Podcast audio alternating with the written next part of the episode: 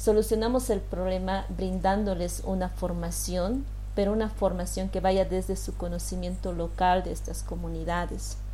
Hay hambre de aprender, hay, y lo he validado muchas veces. Hola, soy Marcelo Segarra y esto es Creadores Podcast, el lugar ideal para aprender de marketing, e-commerce, startups y emprendedurismo, todo con herramientas y experiencias reales, prácticas y sencillas. Aquí te comparto mis aprendizajes y conversaciones con expertos, emprendedores y fundadores de startups que están impactando la TAM, todo para que puedas aplicarlas en tu día a día. Bienvenido. Hola emprendedores, mi nombre es Marcelo Segarra y el día de hoy les traemos a Janet Mendoza. Ella es la actual co-founder de Mink Edu. Eh, es una startup que está generando un impacto en la educación. Y a lo largo de la entrevista hablamos de ese mismo impacto, como también su experiencia que ella ha tenido con la educación que le ha incentivado a solucionar este problema a una mayor escala. Actualmente ellos están ya casi presentes en cinco países. Eh, si, si no estoy mal, en el momento de la entrevista van creciendo pero eh, igual hablamos acerca de, del background que ella tiene como emprendedora social y los retos que ha tenido que enfrentar eh, yendo a esa transición a ser una founder, eh, los hard skills que ha tenido que desarrollar, los soft skills que ha tenido que desarrollar y la verdad que me parece un emprendimiento increíble, me encanta lo que están haciendo, así que espero que disfruten esta entrevista tanto como yo.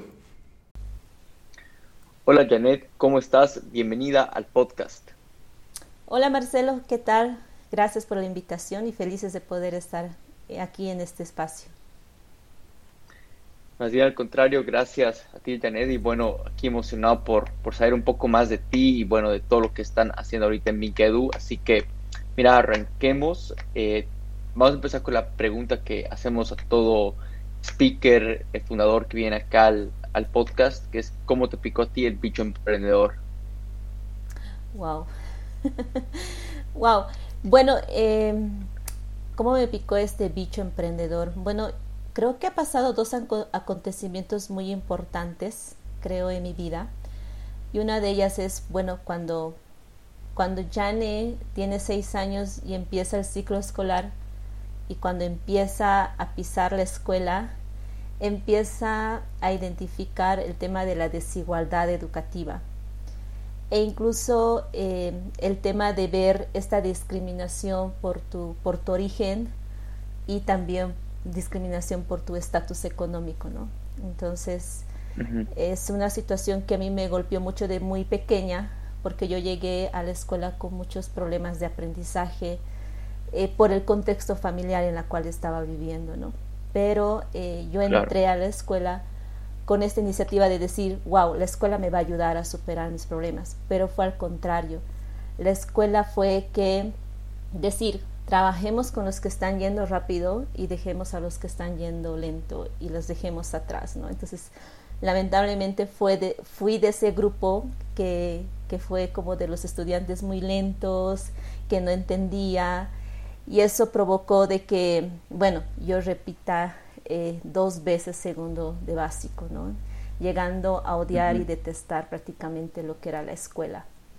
Eso fue un, proceso que, que, bueno, me golpeó a mí bastante como niña, te podrías imaginar, ¿no? Y bueno, el segundo eh, factor fue cuando yo a mis 16 años empecé a hacer programas de voluntariado. Gracias a organizaciones empezamos a ejecutar, elaborar proyectos educativos sociales en comunidades rurales y periurbanas, ¿no? Entonces agarrábamos equipos de, de, jóvenes que les gustaba mucho hacer un trabajo social a comunidades y nos centrábamos a las comunidades donde nos quedábamos a vivir como dos semanas, tres semanas en las comunidades. Ahí nuevamente es donde palpamos la pobreza y palpamos las necesidades que tiene tanto el educador, el padre de familia y el estudiante y se pone en evidencia la, la, precariedad que tenían las unidades educativas sin servicios básicos. ¿no? Es ahí donde nace decimos, ¿cómo podemos lograr impacto en estas comunidades? ¿Cómo podemos hacer que estos niños que están en estas escuelas puedan llegar a tener educación de calidad? Y esa búsqueda y responder esas preguntas, dije, tenemos que encontrar un modelo sostenible y es ahí donde todas estas preguntas y buscando respuestas me trae al mundo de, las Stardust Weekends, ¿no? Entonces, y es ahí donde, donde nace el, ese, ese bichito, ¿no? De, emprender. Claro, wow, qué, qué, qué historia. Eh, mira, quisiera un poco, antes de entrar a detalle de, de tal como nos estás mencionando, las preguntas que se hacían y bueno, un poco cómo fueron viendo cómo podrían resolverlo y, y todo eso, quisiera un poco entender eh, tu, tu, background, ¿no? Eh, tú has estado técnicamente igual como profesora, ¿no? Entonces ha, ha surgido esta, esta pasión por, por educación. Quisiera un poco entender eh, esa pasión, cómo ha ido desarrollándose por la educación, cómo te has ido metiendo y, bueno, todo eso. Sí, el background que tengo, eh, bueno, ahí nace la pasión por el tema educativo. Eh, tengo formación en, ciencias de la educación, eh, convención en el tema de investigación y metodologías. Entonces sí, yo, yo soy maestra de multigrado y, y entré como maestra de multigrado a estas comunidades. Mi intención fue entrar a estas comunidades, aplicar procesos metodológicos y validar, decir, ok, funciona esta metodología, el estudiante ha iniciado con estos problemas y el estudiante ha terminado resolviendo estos problemas. Entonces validamos que la metodología funciona. La metodología está generando un impacto a este estudiante, ¿no? Entonces hemos visto y hemos logrado que, muchos estudiantes puedan eh, superar sus problemas y dificultades de aprendizaje, ¿no? Y eso para mí personalmente no es un éxito, eh, creo yo que es un impacto que estamos generando, porque como te decía, cuando yo estaba en la escuela, eh, la profesora era como, ok, no sabes leer, entonces ve a la fila de atrás y quédate ahí, ¿no? Entonces les dimos la oportunidad a estos niños de poder darles esta esperanza y decir, tienes habilidades, tienes capacidades y vamos a ayudar a descubrirlas, ¿no? Claro, claro, wow, qué, qué, interesante. Eh, acá hablaste un poco acerca de metodologías. ¿Podrías expandir un poco sobre qué metodologías, qué es lo que fueron viendo, eh, qué es lo que fuiste aplicando y todo eso? Sí, antes de, empezar con Minkedu, eh, como te comenté, estábamos buscando un modelo tan sostenible eh, y hubo en un tiempo donde yo decido eh, levantar una fundación y esta fundación estaba enfocada a generar proyectos sociales, pero también educativos, innovadores en comunidades vulnerables, ¿no? Entonces, desde el 2018 empiezo a implementar, por ejemplo, realidad aumentada cómo los procesos de realidad aumentada pueden ayudar en el proceso de lectoescritura. Empecé a hacer mis procesos de investigación y no había información respecto a ello. Entonces dije, ok, no hay información, no hay evidencias, entonces empecemos desde cero. En tres meses solamente logré conseguir un celular y un pequeño lente y empecé a poner videos sobre vocales y abecedario. En tres meses Marcelo, tuvimos resultados donde los estudiantes que tenían dificultad en reconocer las letras y tenían dificultad en escribir vocales y abecedario, empezaron a superar sus problemas. ¿No? Entonces, en tres meses logramos tener estos resultados. Y no te estoy hablando sobre estudiantes eh, que tienen problemas eh, leves. Te estoy hablando de estudiantes con problemas muy fuertes, ¿no? Por ejemplo, teníamos un estudiante que vino desde el Beni, muy adentro del Beni, y le tocaba el curso de cuarto de primaria, pero la mamá no tenía un certificado y no, no le hizo estudiar eh, el ciclo primario, ni inicial, ni, ni primero, ni segundo, nada, ¿no? Cuando yo conozco al niño, el niño no sabía hablar, solo sabía balbucear, pero estaba entrando a cuarto. Entonces fuimos siempre y somos una escuela que no cerramos la puerta, sino las abrimos y damos la oportunidad a estos estudiantes. Con esa metodología que eh, te acabo de decir, el niño empezó a mejorar el tema del habla, empezó a mejorar el tema de la escritura, la audición, todos los procesos integrales que, que se van desarrollando dentro del proceso educativo, empezó a tener muy buenos resultados, ¿no? Entonces hablamos de ese tipo de metodologías e innovación en lugares vulnerables. Wow, wow, la verdad que qué increíble escuchar ese tipo de, historias, ¿no? De, cómo estos procesos pueden realmente cambiar, impactar eh, tal como dices, a, niños, personas que, que no, no o sea, tienen problemas que son leves, ¿no? O sea, o sea que no son leves, perdón. Eh, al principio hablabas un poco acerca, bueno, de tu historia, de, y, bueno, un poco mencionando cómo está el sistema de educación. Quisiera un poco que nos menciones qué ven ustedes, o sea, roto en el sistema de educación como tal. Eh, eh, quizás, o sea, se podría destacar pilares súper importantes em, que, ustedes igual lo van corrigiendo, ¿no? Exacto. Bueno, para, para aclararte un poquito también, eh, Minkedu tiene una unidad educativa, eh, está en un área vulnerable, tenemos 22 niños en multigrado y validamos todos nuestros procesos metodológicos en esta escuelita, ¿ya? Esta escuelita eh, no tiene servicios básicos, no tiene agua potable, no tiene luz. Estamos en una escuela donde están todos los 22 niños. Y como te dije, no cerramos la puerta a nadie. Hemos abierto la puerta y decir, vamos a hacer que estos niños al finalizar la escuela tengan resultados y venzan. ¿no? Y un pilar muy importante que no se trabaja en el sistema educativo, en el tema curricular, que lo quedamos a, como a tercer plano, es el área emocional. Cuando el niño no logra vencer el área emocional y no logra, no logra identificar lo que son sus habilidades, sus talentos, incluso su singularidad, muy difícil eh, va a poder eh, superar algún tipo de problema, ¿no? Y eso es validado porque yo personalmente, eh, si reprobé dos veces el año escolar, era porque en mi hogar yo pasaba violencia física a través de mi tío que me cuidaba. Entonces, escuchar todos los días decir de una persona que, que, supuestamente te tiene que cuidar, decir, eres una inútil, eres una tonta, no sabes hacer nada, las mujeres solo sirven para esto, para esto, para esto, tu desarrollo emocional se va a destrozar y te vas a creer las cosas que ellos te están diciendo. Y muchos de nuestros niños claro y varios niños en el sistema llegan con estos problemas. Entonces, ¿cuál es el rol eh, de, un educador? Es poder ayudar y decir, quita esas palabras porque tienes habilidades, eres único y eres singular. ¿no? Entonces, debemos trabajar muy fuerte el área emocional. Mm, claro, entonces, eh, obviamente esto es un gran problema, eh, especialmente en las áreas rurales, como mencionas, ¿no? Imagino por... Eh, que se van creando este tipo de, ideas limitantes que ya es un tema igual más este psicológico para que pueda acceder y, eh, me imagino poder aprender y, dar eh, paso a desarrollar otras habilidades, ¿no?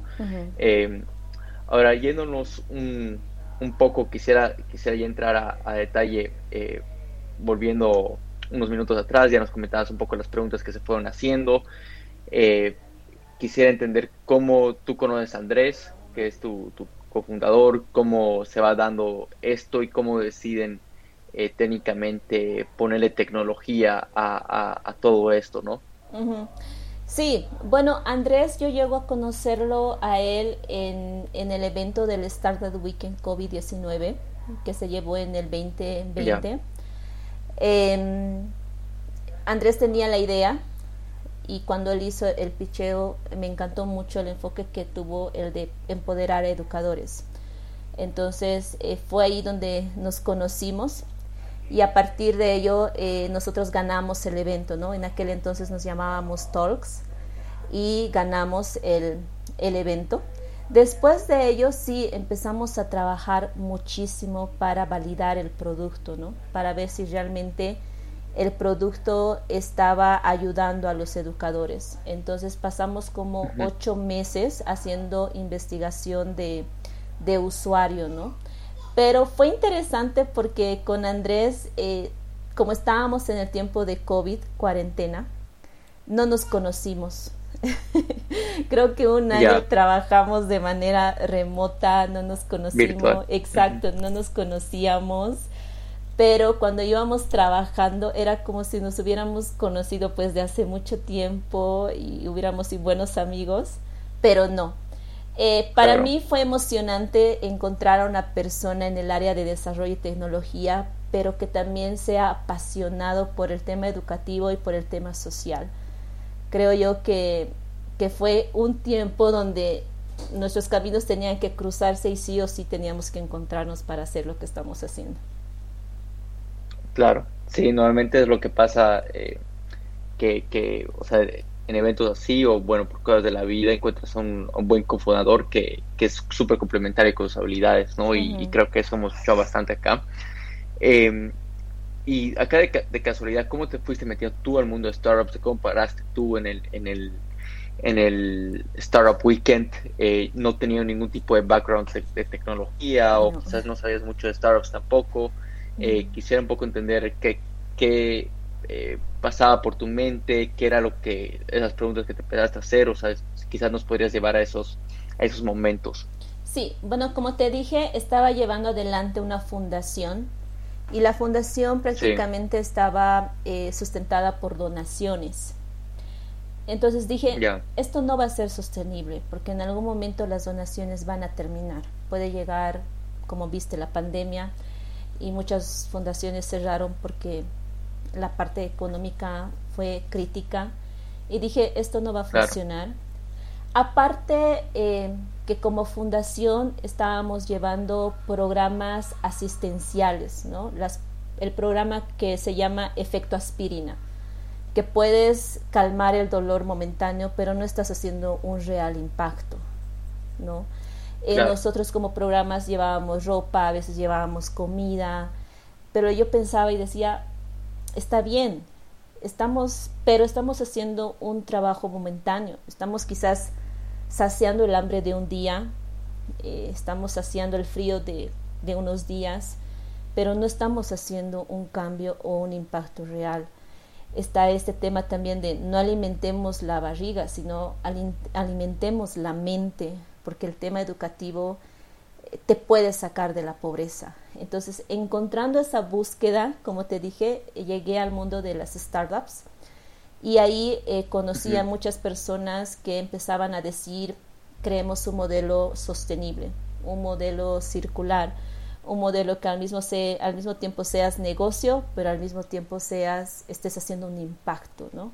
Y es ahí donde entré, me hice voluntaria de algunos eventos del Startup Weekend aquí en Cochabamba, conocí gente, hice conexiones, etcétera. Y, eh, y es muy cierto, ¿no? Porque yo tenía a veces complejos de decir, soy educadora, no tengo un, no tengo un perfil de, de desarrolladora, marketera, comercial, que son mm. los perfiles que usualmente están en este tipo de eventos, ¿no? Pero aún así me metí, me metí muchísimo y amé el ecosistema. Amé y amo mucho el ecosistema. Claro, claro, sí es, es como dices, ¿no? Creo que ese mismo pensamiento eh, para más bien a, un montón de personas a no entrar o, querer conocer personas que, tengan un background en tecnología y puedan llevar eh, eh, problemas reales de, de, que necesitan y van a impactar un montón y necesitan una solución, ¿no? Y creo que eso tiene mucho a personas no tener ese background tecnológico o en, áreas como marketing digital que acabas de mencionar y demás. Eh, ahora, llévanos un poco, ya estabas mencionando acerca de, buscar eh, esta sostenibilidad y, bueno, un tema de impacto social. ¿Qué es más o menos lo que ustedes fueron trabajando? Si podrías comentarnos ya un poco de eso. Sí, bueno, con Minkedu, eh, primeramente teníamos un modelo B2B, em, eh, B2C, ¿no? Pero cuando dijimos queremos trabajar el tema de impacto social, llevar educación a estas comunidades vulnerables donde no tienen la accesibilidad, entonces empezamos a trabajar muchísimo y con mucha fuerza nuestra, nuestro modelo de la teoría del cambio, ¿no? esta, esta metodología que ayuda a levantar datos, ayuda a analizar, diseñar en necesidades medibles, necesidades que puedan ser tangibles y que puedas tú medir esta necesidad, ¿no? Entonces empezamos a estructurar muchísimo este modelo de teoría del cambio. Entonces cada programa, cada ruta que tenemos como Minkedu tiene una métrica medible.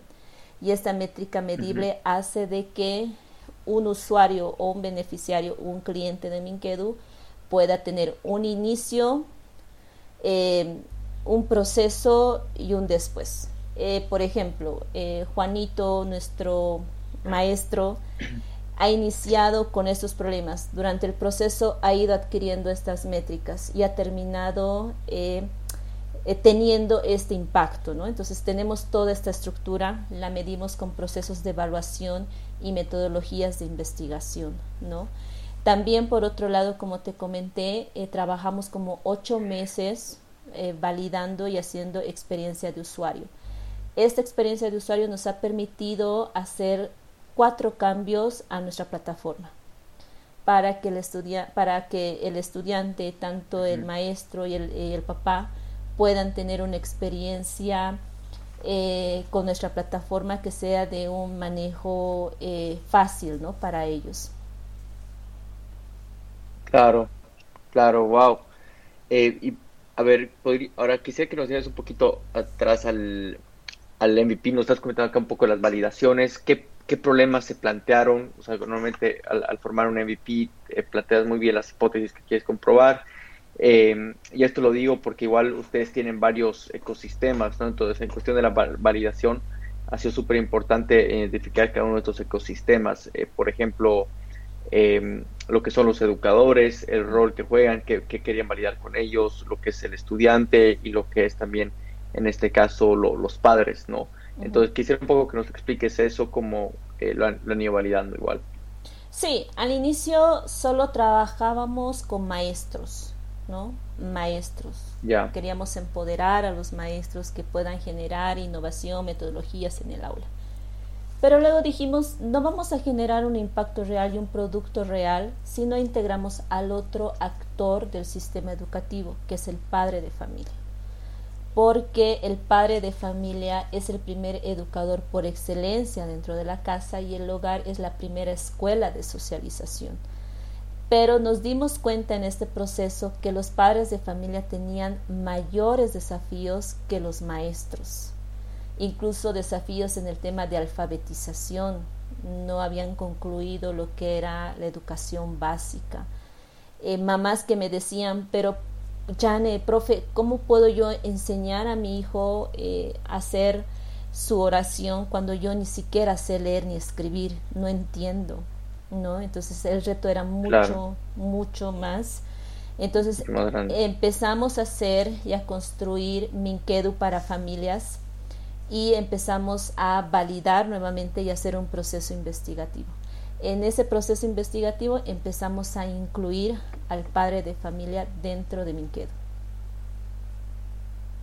Wow, la, verdad que nunca uno se, hubiera imaginado que eso es realmente un problema en, el área rural, ¿no? En el sentido de que los, padres igual no han tenido eh, cierto nivel de, educación. Eh, ¿Y podrías comentarnos ahora dónde están en cuestión de qué, fue cambiando? Porque, bueno, recién van un, un año y, un pico y pico más, ¿no? O sea, eh, entonces, cómo ha ido desarrollando, o sea, iterándose el mismo producto. Ya nos comentado un poco de que han agregado, han involucrado a los padres, eh, pero ¿qué es lo que ahora igual están haciendo? Sí, también hemos trabajado muchísimo en la arquitectura pedagógica, ¿no? Y, bueno, quiero hacer énfasis en esto, porque si hablamos sobre una ETEC, esta combinación de tecnología y educación, mayormente en el mercado se enfoca mucho en el proceso eh, tecnológico y de producto, pero nos olvidamos del otro aspecto que son los procesos educativos pedagógicos. Entonces, trabajamos muchísimo en el diseño instruccional de contenidos en la plataforma, trabajamos muchísimo la arquitectura curricular dentro de la plataforma, entendiendo la necesidad y el contexto de los maestros y también de los educadores entonces nosotros hemos creado rutas de aprendizaje a través de microcápsulas, ¿no? microcápsulas de tres minutos, cuatro minutos, entendiendo el tiempo que tienen también los padres de familia y los maestros. Trabajamos bajo una pedagogía del, hacer y una pedagogía del juego, bajo eh, fundamentos del microlearning, ¿no? donde el papá no escucha teoría, sino va directamente a la práctica y agarramos sus conocimientos locales. Por ejemplo, si la mamá Clementina es una abuelita que le encanta tejer, cómo esta práctica local de tejer puede agarrar para el proceso de aprendizaje. Entonces tenemos un curso, por ejemplo, y un microtaller dentro de Minkedu que se llama Hilos y agujas para el proceso de enseñanza y aprendizaje, donde las mamás construyen materiales didácticos a través de la costura e implementan metodologías básicas para reforzar el tema de números, escritura, etc. Entonces, esa es la metodología que trabajamos como Minkedu hacemos que, estos contenidos realmente vengan desde la necesidad del beneficiario, del usuario, y no sea un contenido que a la mamá o al, maestro le pese tomar, ¿no? Entonces, un microtaller, por ejemplo, el padre lo puede terminar en media hora. Entonces, ese proceso también hemos hecho de validación. Entonces, hemos hecho realmente un trabajo arduo para, para salir realmente al mercado, ¿no? Claro, Claro, me imagino que sí. Eh, ahora, ¿podrías comentarnos un poco de los retos y esa transición que tú has tenido que pasar?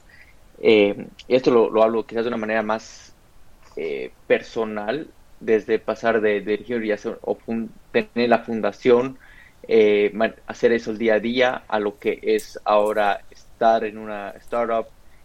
quisiera un poco entender cómo ha cambiado eso en cuestión de tus roles, los retos que tú has tenido de manera personal qué habilidades has tenido que desarrollar eh, para poder llevar a lo que es Minkedu a lo que es. Wow, Marcelo, creo que esa es una etapa muy dura para mí. porque sí he tenido muchos, pero muchos retos, porque vengo de un área educativa y pedagógica y social, y entrar a un mundo de startups, negocio y crecimiento y aceleración, etcétera, sí ha sido muy duro muy duro. Y creo que parte del todo el conocimiento y aprendizaje eh, le debo a Andrés, Andrés, ¿no? Que, que, que, nos, sabía, o nos sabemos complementar muy bien en esta parte, ¿no? Eh, bueno, hay muchísimos retos, eh, e incluso desde desarrollar ciertos skills, la parte de marketing, comercial, números, finanzas, ahorita que estamos en el tema de, levantar inversión, el tema de entender cómo funcionan los procesos de inversión, etcétera, ¿no? Pero también está muy, muy presente la parte muy emocional, ¿no? A veces nosotras como, como mujeres, co-founders, llevamos con mayor fuerza el tema de eh, las, las, las emociones, ¿no? Eh, considerando también que, que como mujer por ejemplo, yo tengo dependientes económicos, eh, tengo que como que equilibrar mi tiempo, eh, pensar un, un tiempo para mí que prácticamente eso ya, ya ha quedado atrás porque ya no tienes tiempo. Y ha sido muchos retos y te digo y te soy honesta, también han sido lágrimas, muchas lágrimas de decir, ¿por qué estás haciendo esto? Creo que esto no es para ti, mejor vuelve donde estabas, a tus fundaciones, la parte social que te gusta, porque este es un mercado hostil y es un ecosistema muy hostil, ¿no?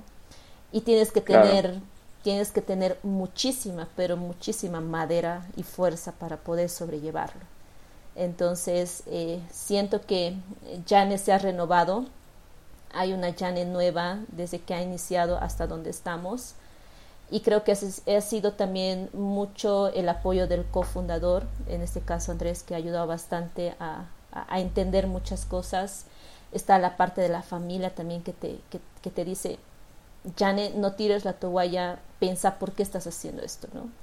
Y siempre pienso y, y, pienso en mis niños de las comunidades, pienso en aquellas mamás, en aquellos profesores, aquellas mamás que me, que me invitaban el, el, la sopita o el agua de, del trigo con la muña y la carne de oveja y decía, ok, lo estoy haciendo por ellos, porque quiero que puedan tener una educación y puedan salir de la pobreza, porque la educación es transformadora. Entonces, recordar muchas veces la misión por la cual estás haciendo te ayuda realmente a levantarte del piso, ¿no?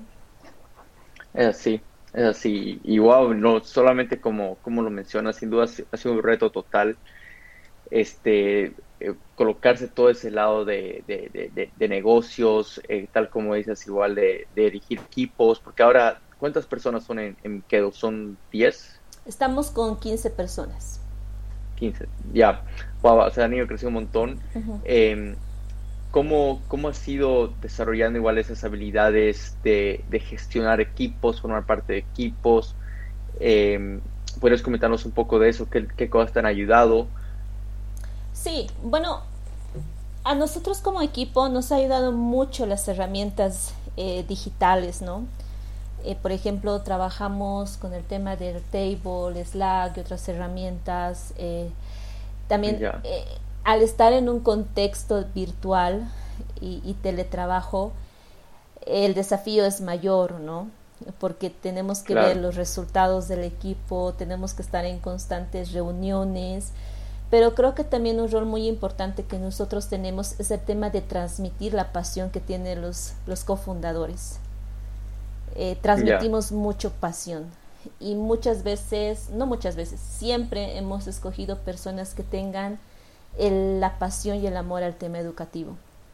Porque cuando tienes pasión, por más que se vengan tiempos difíciles, te va a hacer quedarte y te va a hacer eh, pararte en la tormenta, ¿no? Entonces, hemos trabajado muchísimo esa parte con el apoyo de herramientas tecnológicas. Y sí, me encanta porque todos de nuestro equipo eh, aman el tema educativo, aman el tema de impacto social, disfrutan mucho ir al trabajo de campo eh, y estar en estos lugares, ¿no? Entonces, es vitamina, es vitamina y pensar por qué lo estamos haciendo hace que que cualquier cosa que, estemos pasando hace que, realmente valga la pena. Entonces estoy súper feliz por mi equipo. Claro, claro, wow. Eh, es tal como dices, ¿no? Es tan súper importante tener esa, esa visión y ciertos valores eh, súper alineados, especialmente esa pasión por la, por la industria y el, y el por qué lo estás haciendo, ¿no? Que eso es lo que acaba de, alinear al, al final a todo el equipo. Eh, nos comentabas hace rato un poco acerca de las aceleradoras que están ahora en un proceso de, levantar capital. Eh, quisiera entender dos cosas. Un poco, eh, primero, acaban de entrar recién a, 500 Startups, si no estoy mal, ¿no? de, Chile. Quisiera un poco entender ese, ese, proceso de, aplicación, cómo ven el impacto que les va a traer, qué es lo que eh, se tienen como expectativas y también un poco para, para entender esto, en cuestión de las aceleradoras, porque creo que igual participaban en otras antes, ¿no? Entonces quisiera que la audiencia pueda eh, tener en contexto lo que es aplicar a una y eh, cómo ustedes igual lo fueron evaluando. Sí, um, hemos participado en varias aceleradoras, tanto en Bolivia como afuera por ejemplo, una de ellas, Bridge for Billions, por ejemplo, está enfocado al tema de impacto social y, justamente ellos, a través de nuestra mentora Rachel, nos ayudaron mucho a aterrizar el tema de la teoría del cambio, ¿no? Realmente ahí empezamos a decir, ok, ya no estamos haciendo programas efecto aspirina, realmente estamos haciendo programas que cambian y generan un impacto, ¿no? Entonces fue crucial el apoyo de Bridge for Billions también eh, aquí en Bolivia eh, entramos a lo que es Pista 8. Sí, Pista 8 nos conectó, nos ayudó nuevamente a revalidar eh, la, experiencia de usuario, la investigación de usuario, beneficiario, etcétera. Entonces fue y también nos conectaron con otros con otras otras conexiones a nivel internacional con, con Pista 8. Y bueno, el año pasado, en julio, nosotros teniendo como seis meses o siete meses de, operaciones, participamos en el colectivo eh, social de innovación eh, que se desarrolló en Estados Unidos a la cabeza de la Universidad de Baylor. Eh, entonces convocaron a emprendedores en Latinoamérica para que presentemos soluciones en el área educativa. Bueno, pasamos por cuatro procesos rigurosos y llegamos a la final entre los diez finalistas y fue en julio del año pasado donde eh, recibimos nuestro, primera, nuestro primer grant, ¿no? Eh, recibimos un, un monto de grant que nos permitió también escalar muchísimo. Creo que ese, esa primera inyección nos ayudó a poder escalar y, esa, em, y ese crecimiento hizo que podamos también eh, ser un buen referente para lo que es Startup Chile, ¿no? Entonces, eh, este año iniciamos con un pie eh, derecho y recibimos la noticia que fuimos aceptados en el programa Build en Startup Chile para poder participar de su tercera generación. Entonces, tener el apoyo de, de Startup Chile hace que tengamos un paraguas y una cobertura tan importante como es esta aceleración a nivel Latinoamérica, ¿no? Y también nos permite a nosotros como Minquedu penetrar al mercado chileno y también poder seguir penetrando en, otras, eh, en otros países, ¿no? De la TAM. Claro, claro, sí, súper interesante y, y, eh, la verdad que que para un startup es súper importante, especialmente cuando están teniendo un, impacto social, tener, tener eh, esta, esta inversión para poder escalar y, poder lograr impacto mucho más rápido. Eh, sin duda creo que, que, han sido estratégicos con, con, algunas de las aceleradoras que han entrado, eh, dado las conexiones que, que, les han brindado y todo eso, ¿no? Ahora, ¿qué, qué sigue para, para ustedes, ¿no? en cuestión de mi, Minkedu, creo que siguen, nos comentaste un poco de que planean levantar capital y, qué viene después. Sí, estamos eh, ya iniciando y haciendo un proceso de investigación, entendiendo cómo funciona todas las tesis de inversión eh, y eh, levantando nuestra, nuestra, nuestra, nuestro capital ¿no? de, de inversión. bueno, estamos evaluando, queremos evaluar y ver de que también eh, los inversionistas puedan sumar y puedan ser jugadores que sumen, que puedan estar quizás alineados con, con, la visión, alineados con el tema educativo, con el tema de impacto y todo aquello, ¿no? También hay un rol muy importante como fundadores eh, tener esa capacidad de levantar fondos, eh, considerando que, que, el ecosistema de tech está creciendo a nivel LATAM y se está levantando mayor fondos para este ecosistema. Entonces ahí está también la capacidad, eh, qué capacidad tenemos nosotros como fundadores de atraer inversión. Eh, y también es un reto personal para mí de poder entender ahora este ecosistema, ¿no?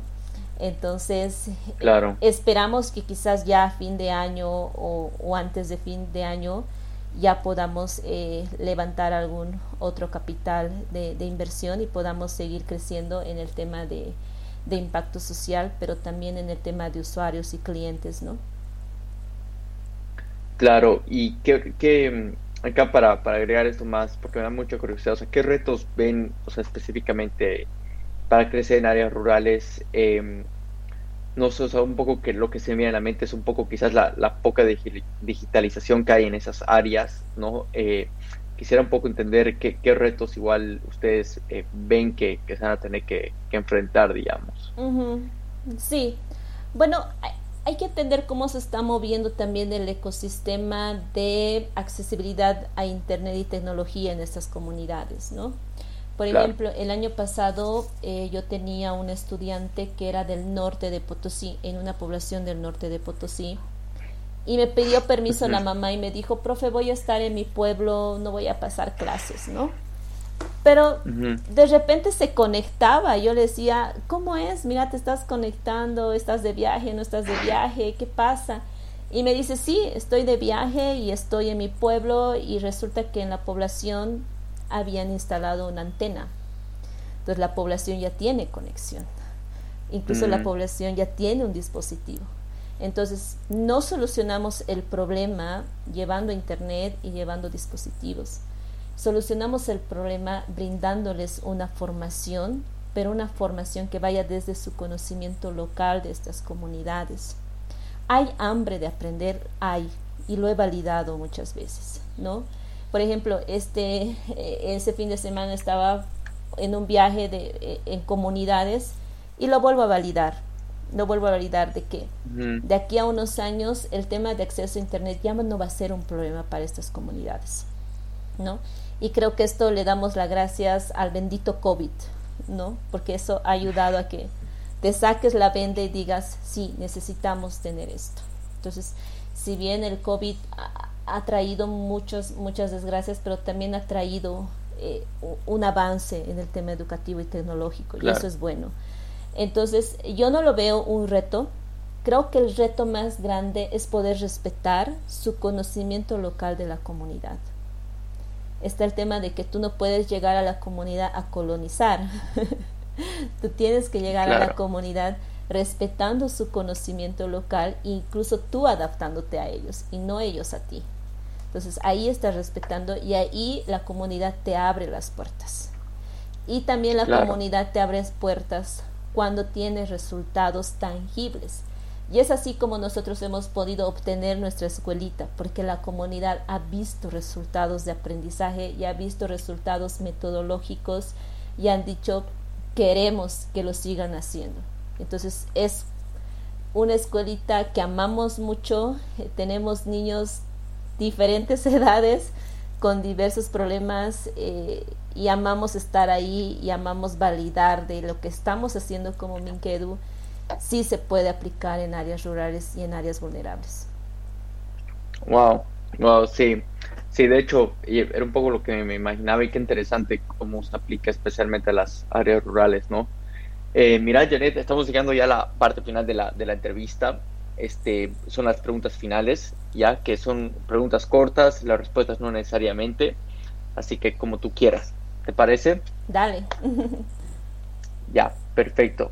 A ver, la primera pregunta es, ¿cuál es tu lección y aprendizaje más grande? Lección y aprendizaje más grande. Wow, creo que la lección más grande es el tema de adaptarse al cambio adaptarse al cambio. Sí. Ya. Sí, de, de, de hecho, o sea, tal como lo has escrito, has, has pasado por eh, realmente, está eh, que como un vale de agua fría, imagino todo lo que es saber cuestión de marketing, este, tecnología y todo, ¿no? Entonces, realmente se, se nota el gran desafío que has tomado ahí. Sí. Este, segunda pregunta es, ¿cómo cuidas tú tu salud mental? Wow. wow. Bueno, yo soy mucho de... Eh, em, soy, soy muy... Amo mucho mi familia. Entonces mi familia es la que me ha, me ha ayudado y me ha impulsado muchísimo a decir, porque mi familia me ha visto en el piso diciendo, ya no quiero esto porque es demasiado para mí.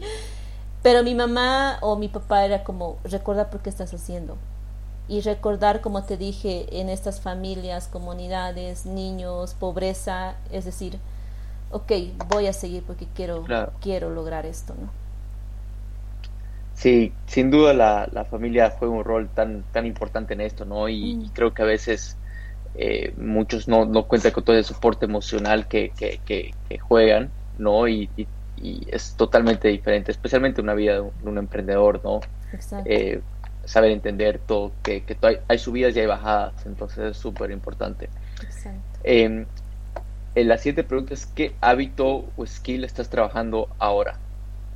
Wow, eh, actualmente estoy trabajando en el tema de entender todo el ecosistema de inversiones, ¿no? El tema de, de números, las tesis, eh, qué quiere decir una, una, una, bueno, levantar capital, serie B, serie A, presemilla, semilla, etcétera, ¿no? Porque si vamos a entrar a las rondas, eh, ambos fundadores tienen que conocer todo este ecosistema y también tener esa seguridad de a dónde te estás metiendo, ¿no? Entonces, creo que es uno de los desafíos que estoy teniendo actualmente. sí, sí, eso es un mundo complicado. Todos los términos que hay, los term sheets y, todo eso, ¿no? Eh, acá nos vamos a la siguiente, que es ¿cuál fue tu mejor inversión? Wow.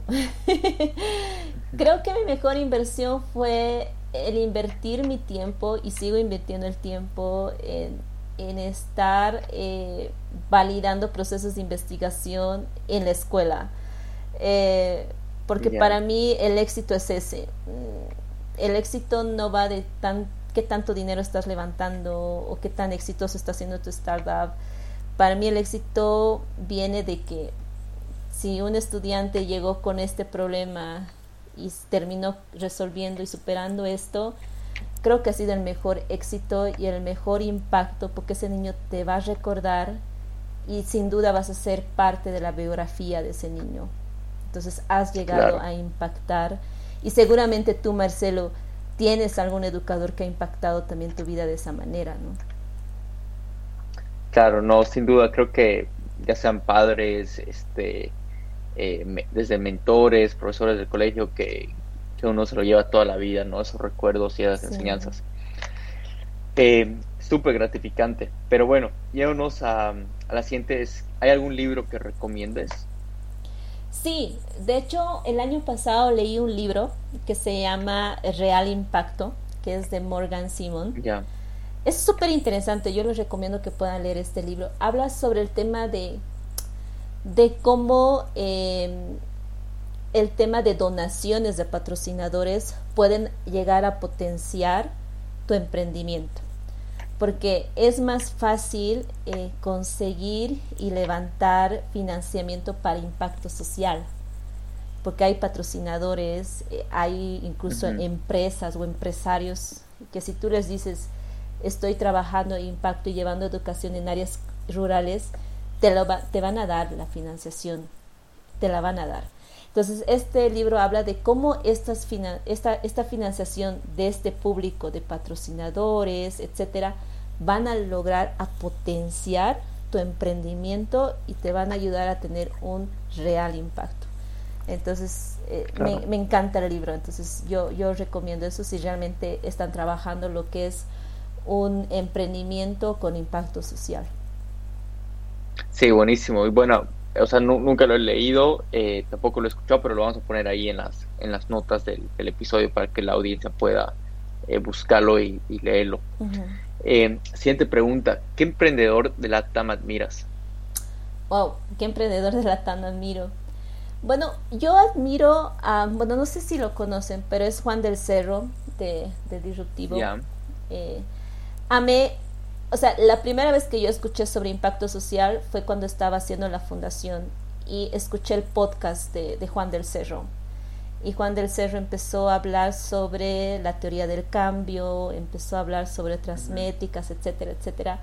Y lo escuchaba muchísimo a él. Creo que él me ha inspirado bastante en el tema de, impacto, de impacto social. ¿no? Entonces Juan del Cerro, eh, soy fiel seguidora de él. Claro, claro, la verdad tampoco nunca, nunca escuché de, él, pero lo, vas a buscar y también lo vas a poner en las, notas. Y acá se viene la última pregunta, es que si tuvieras un mensaje para poner en, un billboard que es como una valla publicitaria, ¿cuál sería? Wow, yéndonos al tema educativo, hay uno que me gusta, que siempre lo llevo, es educar es un acto de amor. Entonces, educar es un acto de amor. Educar es un acto de amor. Sí, lindo mensaje, así que gracias, gracias Janet. Mira, ya hemos llegado al, final de la entrevista. Eh, me llevo muchísimo conmigo hoy y la verdad eh, les deseamos todo lo mejor eh, con, lo que están logrando con Minkedu, con la ronda que, empieza a levantar. Así que esperamos de tenerlos de vuelta pronto y, y bueno, ahí saludos a Andrés. Listo, gracias Marcelo, estoy súper feliz de poder estar en este espacio, de haber compartido estas experiencias y bueno, felicitarte y aplaudir también el trabajo que haces.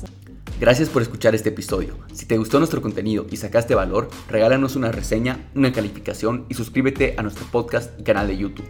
Esto nos permitirá traer y llegar a los mejores expertos y emprendedores de la TAM, como también llegar a más personas con ganas de llevar su vida al siguiente nivel como tú.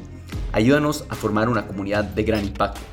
Y si no pudiste tomar nota de algo importante, no te preocupes, lo hicimos por ti. Visita los show notes del episodio en nuestra página web creadorespodcast.com.